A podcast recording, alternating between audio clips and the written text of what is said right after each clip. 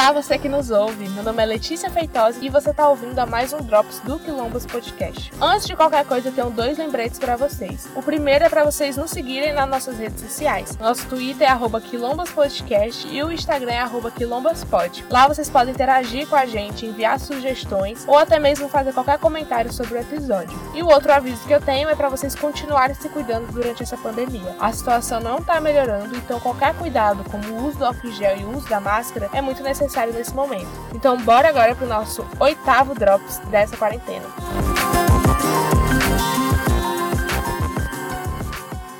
o sistema prisional tá, tá um horrível. Tem grana, é não ruim. tem presídio. O juiz tá liberando os caras aí, os de menos periculosidade, segundo eles, porque não tem vaga. Quem Também. falou que não tem vaga, pô? Eles estão dizendo aí. Ah, bota um em cima do outro. Vai botar esse pessoal lá pra continuar estuprando, matando, sequestrando. Não pode, não pode. Pelo amor de Deus. As políticas e discursos defendidos pelo atual presidente da República indicam uma expansão das prisões no que depender dele. A população carcerária do Brasil é a terceira maior do mundo, ficando atrás apenas da China e dos Estados Unidos, com 800 mil pessoas mantidas e espalhadas nas cadeias do país. Isso segundo os dados do Conselho Nacional de Justiça, o CNJ. No seu passado, o Brasil não tem um histórico muito bom quando cruzamos direitos humanos com prisões. Um exemplo é o massacre do Carandiru, que matou 111 pessoas quando uma quantidade desproporcional de policiais armados para conter uma rebelião entrou na casa de detenção de São Paulo. Hoje, a pandemia nos mostra que ainda não sabemos lidar com esse monstro criado pelo punitivismo que é a população carcerária brasileira, atrelado a um judiciário lento, meritocrata e racista. Casos de Covid-19 nas penitenciárias têm sido motivos de preocupação de estudiosos. A situação fica ainda mais agravada quando muitos presos já morrem normalmente de doenças como pneumonia e tuberculose, além de problemas estruturais nos presídios. A ideia do abolicionismo penal se refere tanto ao movimento social quanto ao conjunto de teorias na academia que nega a legitimidade do sistema penal contemporâneo e de formas de castigo utilizadas hoje pela justiça criminal para uma resolução de conflitos, especialmente as prisões.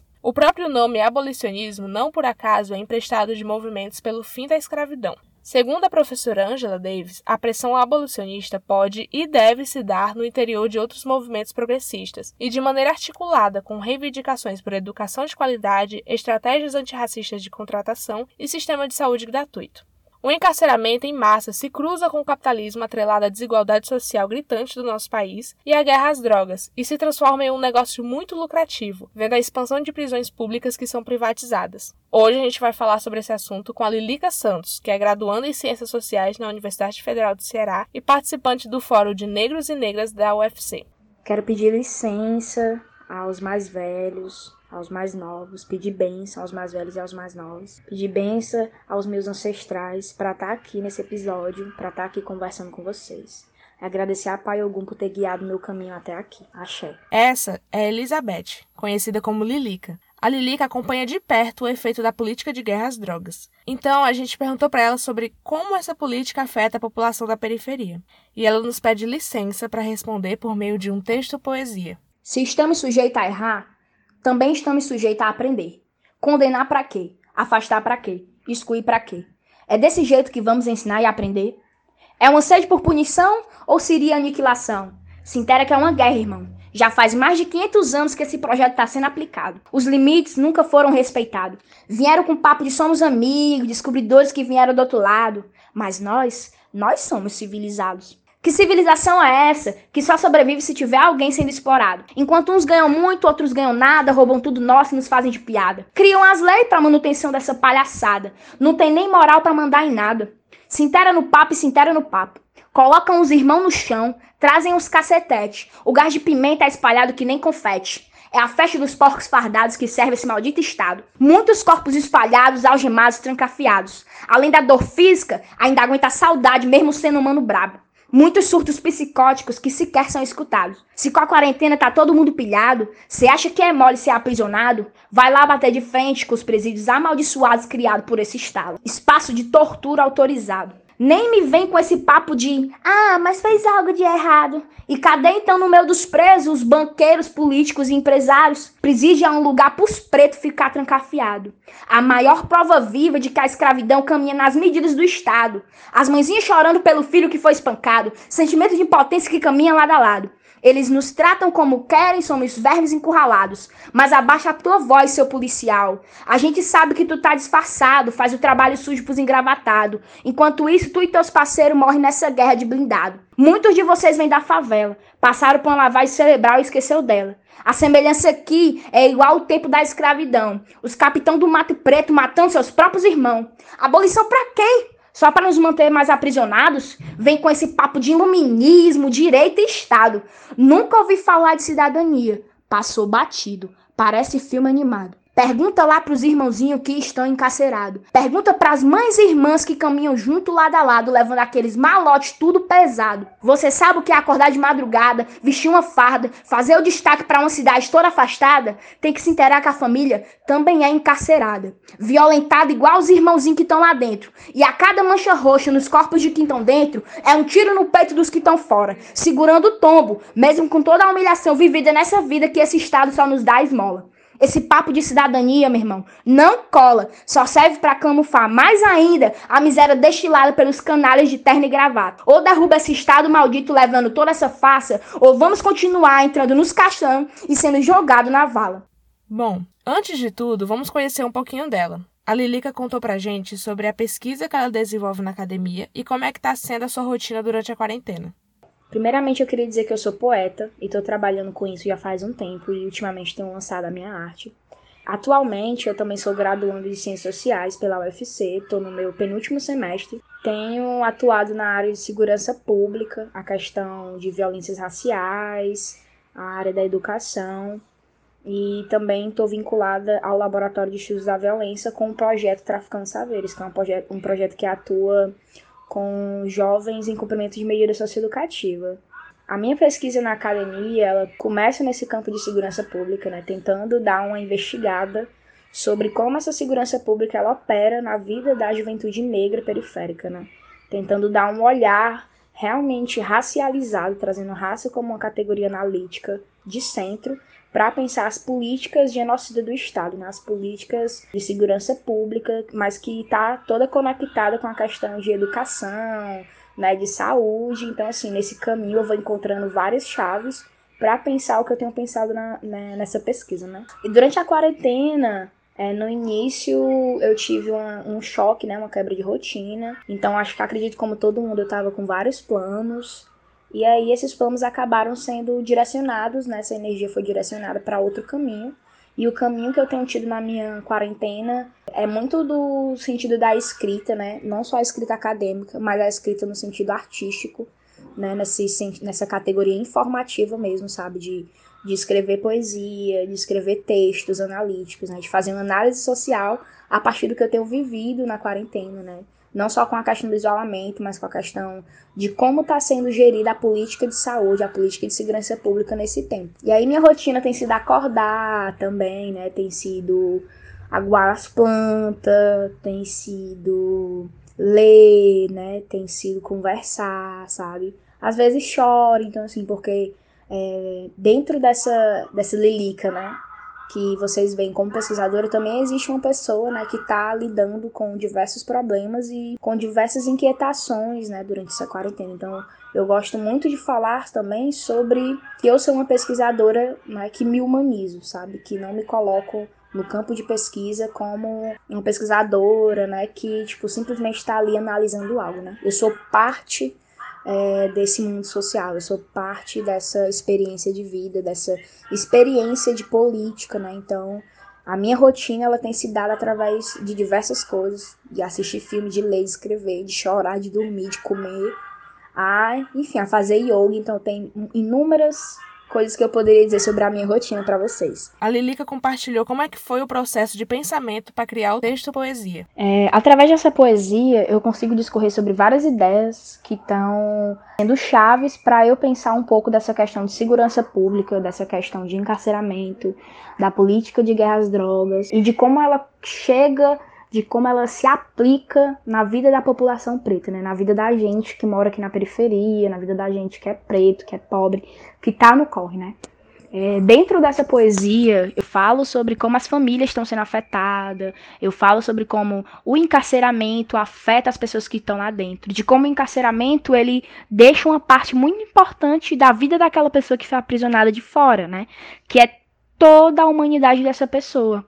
E aí, como é que eu entro nessa questão de segurança pública? A gente sabe que o Brasil, ele é um país estruturado dentro da lógica racista que a escravidão, que a relação escravocata, que a relação senhor do engenho e pessoa escravizada não humanizada a, por eles, é, quando eu falo eles, eu quero trazer aqui o conceito de branquitude, né? O conceito de raça que fala sobre as pessoas brancas. Porque quando eu estou falando sobre a questão de política de segurança pública, eu falo que ela afeta determinada população de uma forma negativa e, consequente, afeta uma determinada população positivamente. Ou seja, é nesses pilares de afetar uma população de forma negativa e afetar uma população de forma positiva que as relações sociais acontecem e foram estabelecidas dentro do Brasil. E isso não estaria fora dessa guerra de as drogas, né? Para entender o porquê tal política é existente nos dias de hoje, Lilica nos dá um panorama histórico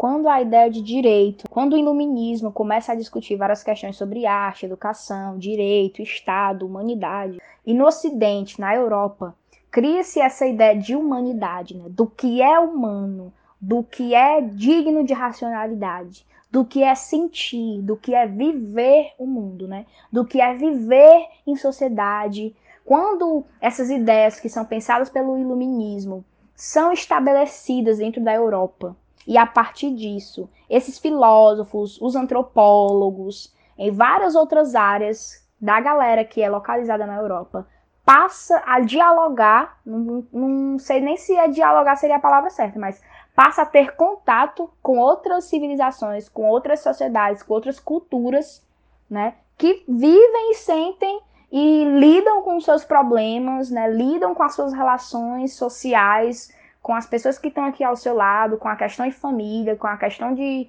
de direito, de outra forma, entende a experiência do ser a partir de outra relação, né? Quando esse contato acontece, o que se estabelece é uma ocidentalização da forma de viver em sociedade.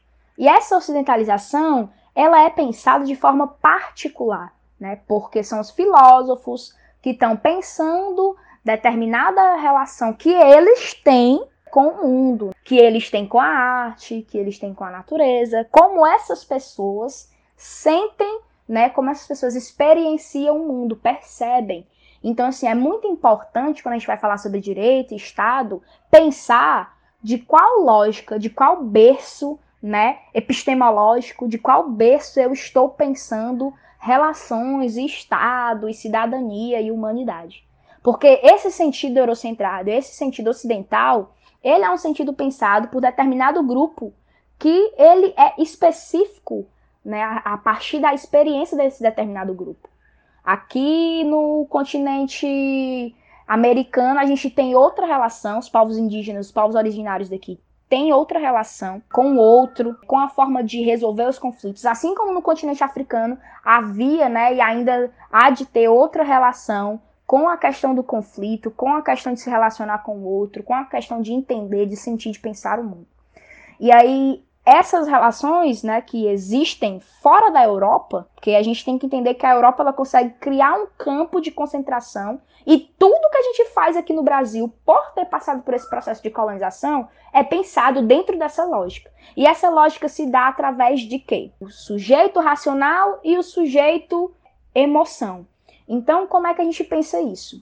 Para aqueles filósofos daquele tempo, eles vão pensar direito, Estado, tudo a partir de uma lógica racional, localizada no lugar deles, e tudo aquilo que é sentido, percebido e entendido de outra forma, eles afastam e colocam no campo do negativo, no campo daquilo não serve, daquilo não é bom, daquilo não é positivo, e começam a criar toda essa imagem e saem percorrendo pelos continentes, colocando essa ideia como central. Aqui no Brasil a gente tem essa noção do que é o certo, do que é o errado, do que é o bom, do que é o ruim, do que é o negativo, do que é o positivo. como esse processo filosófico, né, de criação do ser, de invenção do Ocidente, de invenção de África, de invenção de América, né, ele passa a estar tá no cerne das questões do sistema prisional e das relações sociais, assim como passa a estar tá também no pilar da educação. Porque isso entra na nossa mente, isso é colocado através da criação do Estado. Quando os filósofos estão criando esse Estado, eles estão criando esse Estado dentro de uma lógica que desumaniza, que coisifica zoomorfiza o outro, aqueles que ele entende como outro. E quem é aqueles que ele entende como outro? Somos nós, população preta, população indígena, muitas vezes demarcado com essa questão de gênero, porque é patriarcal, porque é machista, né? Porque é europeia, é branca. Então, assim, nesses processos, a gente tem que entender essa história. Por que, que eu quero falar sobre isso? Porque é importante ir lá na base do problema que rege as relações sociais e as estruturas, que rege as instituições. Por que, que essas instituições são falidas? Por que, que essas políticas elas matam? Porque elas são pensadas dentro dessa lógica, que aciona aquele irmão que vive comigo, que vive ao meu lado, como inferior, que desumaniza essa população, que aniquila os saberes. O epistemicídio está totalmente conectado para pensar todas essas políticas. Quem que criou o Estado? Quem que criou a ideia do Estado? Quem que fez isso viralizar o mundo? Quem que estabelece quais são as leis? Qual é o maior público de que está encarcerado e qual é o maior público que são juízes, que são promotores. Então, assim, eu não consigo refletir sobre a política de guerras drogas, sobre como ela está afetando a gente, sem entrar em contato com outras formas de pensar e compreender as relações sociais e sentir o mundo, sobre essa cosmopercepção, sobre essa cosmosensação. Eu me utilizo desses conceitos, dessa filosofia, que é uma filosofia africana, que é uma filosofia que nos dá possibilidade de pensar como estamos sendo afetados e como poderíamos nos relacionar com esses conflitos e como esses conflitos foram alimentados, são gerados, qual é a base, qual é o cerne desses problemas. A gente tem que entrar na filosofia, tem que entrar em quem aplica a lei, quem tá, tá mais no direito, em quem é o juiz, em quem é o réu, quem são as pessoas que estão lá encarceradas, quem são as famílias que estão indo pro presídio, quem é que é preso quando é pego com droga e quem não é.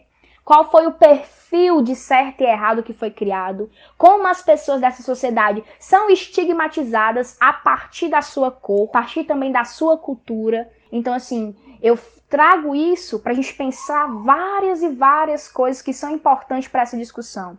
Não adianta eu vir aqui dizer que ah, o plano político de partido tal, ou plano de ações de governo tal, age de tal e tal forma, se eu não racializar essa discussão. Se eu não disser que essa política de guerra às drogas só mata no endereço, só mata determinados corpos, e que ela positivamente opera para outros sujeitos que também convivem, por exemplo, aqui em Fortaleza. Se você for pensar Pirambu e você for pensar Aldeota, são com, é a mesma cidade vivendo relações sociais com a polícia, com o Estado, com a política de guerra às drogas totalmente diferente. E por quê? Qual o público que mora ali na Aldeota e qual o público que mora aqui no Pirambu? Então existem várias questões. E sempre é importante enfatizar que existe uma população que está sendo beneficiada por essas políticas. Com certeza não tem sido a minha, não tem sido a juventude periférica, não tem sido a população preta e com certeza não tem sido a população indígena. Ela nos explica ainda como é que surgiu esse descaso com a população carcerária. É implementada uma lógica de humanidade, uma lógica de humanidade que ela se denomina racional, que ela se denomina superior e que ela se denomina tão autossuficiente, né, a ponto de ter que estar moldando e criando o Estado. Quando o Estado é criado, o Estado é criado dentro dessa lógica dentro dessa lógica que desumaniza e aniquila sujeitos que não compactuam, que não estão socializando a partir de como você entende o ser, de como você entende o que é humanidade. Quando essa lógica de humanidade ela é estabelecida, essa lógica de humanidade ela vai operar para dizer quem vai estar tá dentro da população carcerária e quem não vai estar. Tá. Quem vai estar tá dentro da escola e quem não vai estar, quem vai estar dentro do sistema de saúde pública, quem não vai estar, tá, quem vai estar tá dentro das universidades, quem não vai estar. Tá. Então, assim, essa lógica, né, baseada na filosofia, que trabalha a partir de uma lógica de humanidade, que o padrão de humanidade é atendido por pessoas que têm determinadas características, que são brancas, né, que são europeias, que são eurocentradas, que agem e sentem o mundo, que percebem o mundo de forma racional, é importante dizer isso porque o direito e o Estado ele é todo pensado de forma burocrática, sem levar em consideração vários fatores que atravessam a vida das pessoas, que também tem que ser levado em consideração. Então, quando, quando eu vou pensar uma política de segurança pública, quando eu vou pensar as instituições, elas são regidas dentro de uma burocracia racional. E essa burocracia racional, ela vai operar dentro de, de um binarismo, quer dizer quem é humano e quem não é. Quando eu digo isso, dentro do sistema prisional vai ser selecionado a população que vai ficar lá para sofrer e a população que vai ser beneficiada por essa outra estando dentro do presídio. É assim que funciona a lógica do amigo e do inimigo. A política da vizinhança funciona num lugar e a política do inimigo funciona no outro. Como eu já citei anteriormente, isso tem CEP e tem cor. O descaso não só com a questão do sistema prisional, com a população carcerária, é um descaso com a população negra inteira, tanto na questão da saúde como na questão da educação. Então, assim, o epistemicídio ele é importante. Se eu não opero com determinados dados, esses dados não existem. Se esses dados não existem, na lógica burocrática de direito e de Estado, eu não vou fazer política voltada para essa população. Até porque toda a ideia do Estado é pensada para atender uma classe política que os sujeitos negros, indígenas, populações quilombolas não fazem parte, não estão pensados dentro desse modelo filosófico de humanidade. É importante acionar isso para falar por que, que as universidades não racializam seus debates, por que, que as escolas não racializam seus debates, por que, que mesmo com a lei, para falar sobre a questão da filosofia africana, para falar sobre os povos indígenas, para falar sobre trazer uma ideia pluriversal de humanidade, não está lá. E tudo isso corrobora para quem para a população que entra no sistema prisional. Por quê? Porque quando está dentro do sistema prisional, é uma população negra é uma população indígena. E você, eu pergunto inclusive para muitas pessoas, dentro de uma comunidade indígena, quantas vezes você viu um presídio? Dentro de uma comunidade quilombola, quantas vezes você viu um presídio? Então assim, são formas de se relacionar com o outro e com o mundo, com o seu próximo, que não existem dentro de outras filosofias e que existe dentro da sociedade europeia. Então temos que falar que o presídio é uma instituição que opera para fomentar essa política, para fomentar esse projeto genocida. É importante dizer que esse projeto é genocida genocida, que ele opera numa lógica de aniquilar o outro. Por isso que existe muito descaso com a população carcerária. Porque é uma população que, entre aspas, merece estar naquele lugar. Na lógica de meritocracia criada pelos europeus, aquela pessoa merece estar ali. Porque existe uma história a ser contada. E a história a ser contada não é a história da pessoa que está sendo ali presa. Não é a história daquela família que está passando por tudo aquilo. A história que é contada é a história de que aquela pessoa, ela vendeu droga e aquilo, aquilo, aquilo, e ela é um, uma traficante, ele é um traficante, que aquela pessoa é uma pessoa fora da lei, que aquela pessoa é um inimigo. Então, assim, existem narrativas que estão sendo contadas. Existe uma humanidade que está sendo negada para aquela população. Então, obviamente, as instituições que estão baseadas nesse pilar vai operar de uma forma que ela vai aniquilar você. E vai fazer com que ninguém tenha um mínimo de compaixão com você. Porque você foi colocado dentro de uma caixinha social para você ser aquela pessoa que merece aquilo. O seu corpo, com a colonização, ele é estigmatizado, ele é marcado como um corpo que não é digno de humanidade. E essa população que está encarcerada é marcada por isso. Veja como a população carcerária é torturada. Como a população carcerária, inclusive dados de várias pesquisas amostram, né? O dado do comitê do Cada Vida Importa, dados do Fórum de Segurança Pública, estão aí mostrando, né? E não só isso, mas a experiência das próprias famílias estão aí mostrando. A experiência dos, de vizinhos que eu tenho estão mostrando como e por que esse descaso acontece, né? Essa população ela não é digna de humanidade, porque ela é pensada a partir de uma lógica de humanidade para determinado corpo. Por fim, a gente pediu para Lilica fazer o mexão dos esfoliantes dos corre da vida dela. E ela aproveitou o nosso espaço para dar uns avisos e divulgar o trampo que ela vem fazendo. Gente, eu queria agradecer a oportunidade de estar aqui conversando com vocês é dizer que é muito importante para mim estar tá aqui compartilhando com vocês todo esse conhecimento que eu tenho tido através do meu TCC, através de experiências da vida, através do contato com a filosofia africana, para pensar outras possibilidades de se relacionar com o mundo, de se relacionar com as políticas, de se relacionar com os seus, de se relacionar com a natureza. Eu acho que é muito importante a gente humanizar cada vez mais as nossas análises e abrir espaço real para outras epistemologias, para outras formas de vivenciar o mundo.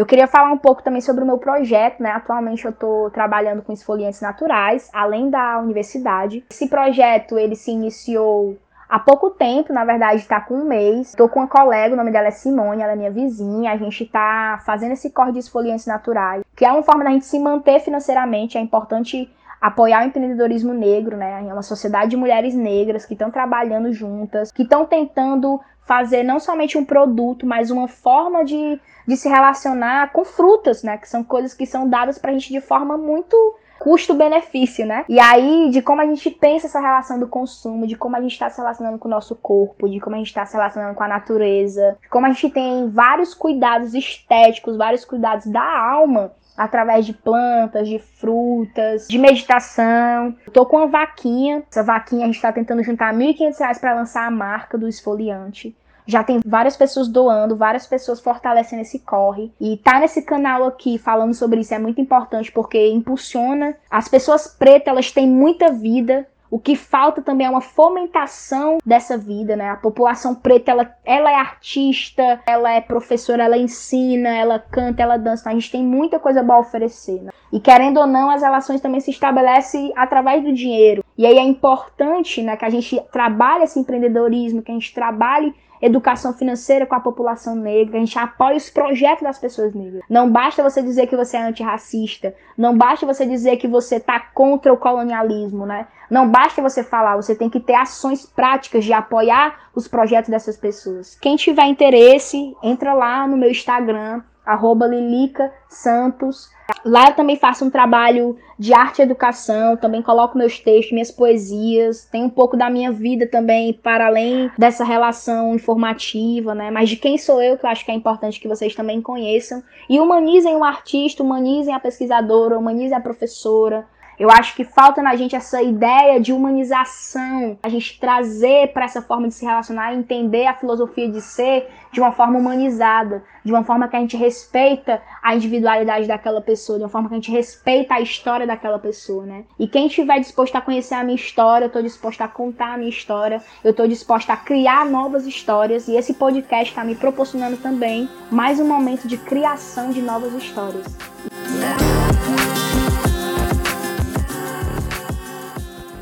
Olá, você que nos ouve. Meu nome é Alice Souza e dessa vez eu venho trazendo serviço novamente para vocês. Nessa semana eu postei lá no Twitter e no Instagram do Quilombas perguntando se vocês tinham indicações de negócios ou de serviços ofertados por pessoas negras que queiram divulgar, né? Seja seu, seja de um amigo. E a gente vai ler agora para vocês, tá? A Larissa Carvalho indicou o arroba Ateliê Sankofa, sua marca de roupas, e o arroba site Negre, que ela disse que é um site que está surgindo aí com muita gente bacana. A Isabelle Galeazzi, nome muito chique da garota, do grupo de psicologia da Negrida já está voltando às ativas com as suas tranças. Fala com ela no arroba Nzinga Transismo ou N-Z-Z-I-N-G-A Transismo, tudo junto. O arroba Henrique Aruna falou pra gente lá no Twitter que ele tá começando agora o brechózinho online dele. Então, pra galera que é de São Paulo, vai a dica. É o arroba Prets Brechó. Tudo junto. E essa semana eu vi um projeto muito interessante que eu gostaria de divulgar com vocês.